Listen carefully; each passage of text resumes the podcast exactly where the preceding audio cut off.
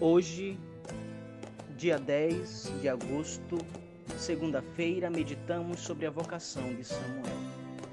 Quando olhamos para Samuel, aprendemos o modelo de alguém que segue a Deus ou procura em sua vida ser um servidor de sua palavra.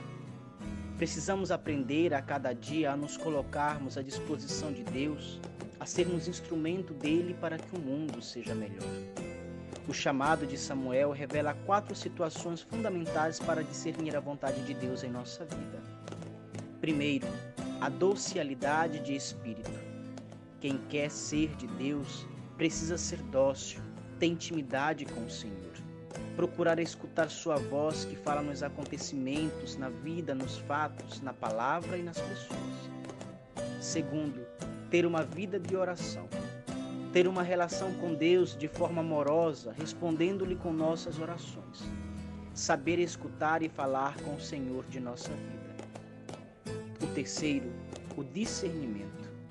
Samuel escutou a voz do Senhor, levantou-se, entendeu que Deus o chamava. Quarto, a prontidão. Fala que teu servo escuta, Senhor fazer a vontade do Senhor para servi-lo, para entender que Ele tem o melhor para nós.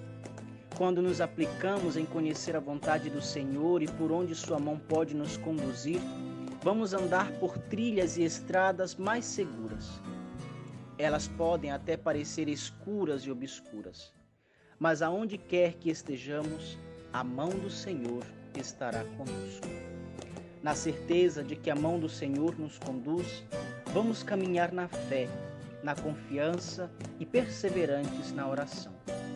Rezemos a invocação ao Espírito Santo no livro de orações da família Paulina, página 291.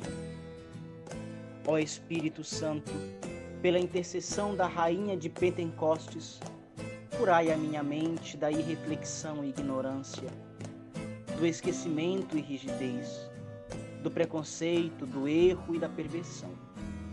Curai a minha afetividade da indiferença e desconfiança, das más inclinações e paixões, dos maus sentimentos ou apegos.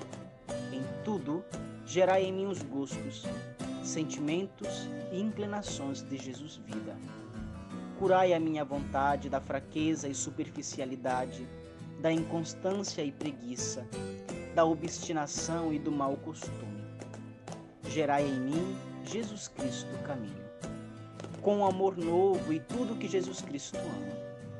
Fazei viver em mim o próprio Jesus Cristo. Elevai divinamente em mim a inteligência com o dom do entendimento, a compreensão com o dom da sabedoria, a ciência com o dom da ciência, a prudência com o dom do conselho, a justiça com o dom da piedade a força espiritual com o dom da fortaleza, a temperança com o dom do amor de Deus. Amém. Sou Alderson Oliveira, membro dos grupos dos cooperadores da cidade de Manaus, no Amazonas, em processo de discernimento e estudo para juntos fazermos a promessa.